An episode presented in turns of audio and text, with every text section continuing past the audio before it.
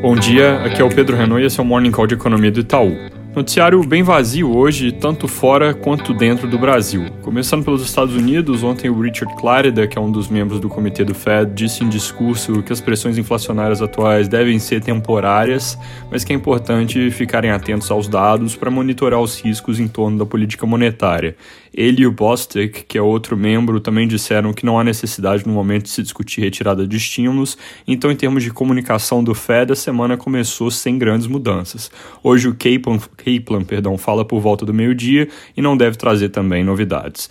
Na Europa, dados ambíguos de mercado de trabalho, mostrando queda do nível de emprego no primeiro tri do ano por causa do isolamento, mas com o Reino Unido, que foi o primeiro a receber, a reabrir de forma mais consistente, já reacelerando em março, com aumento da população ocupada e queda do desemprego. Tendência de continuidade tanto no Reino Unido quanto de convergência do resto da região para essa tendência melhor de mercado de trabalho, à medida em que a pandemia vai se dissipando com vacinação que continua a avançar. Aqui no Brasil, dois destaques rápidos. Na política, as últimas mudanças na MP de capitalização da Eletrobras, feitas pelo relator Elmar Nascimento, vem causando bastante barulho por levantarem a possibilidade que a empresa fique sem indenizações que ainda tem que receber referentes à época do governo Dilma, entre alguns outros pontos. Existe pressão do governo para votar logo a medida, mas com essa novidade é bem possível que o processo acabe emperrando.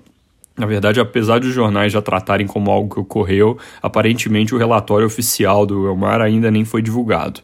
Na economia, sem divulgações de dados importantes para o resto da semana, destaque das notícias de hoje fica sobre a onda de revisões de projeções de PIB que está acontecendo, como eu vim adiantando que acabar sendo o caso.